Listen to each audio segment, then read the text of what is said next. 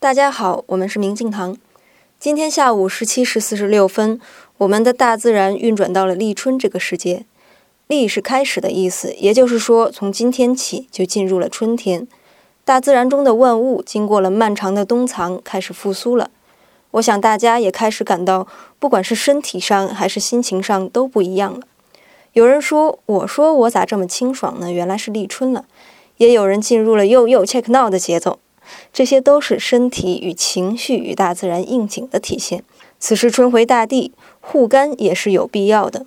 春季万物生长，树木枝条伸展，与肝气的生发正好相对应。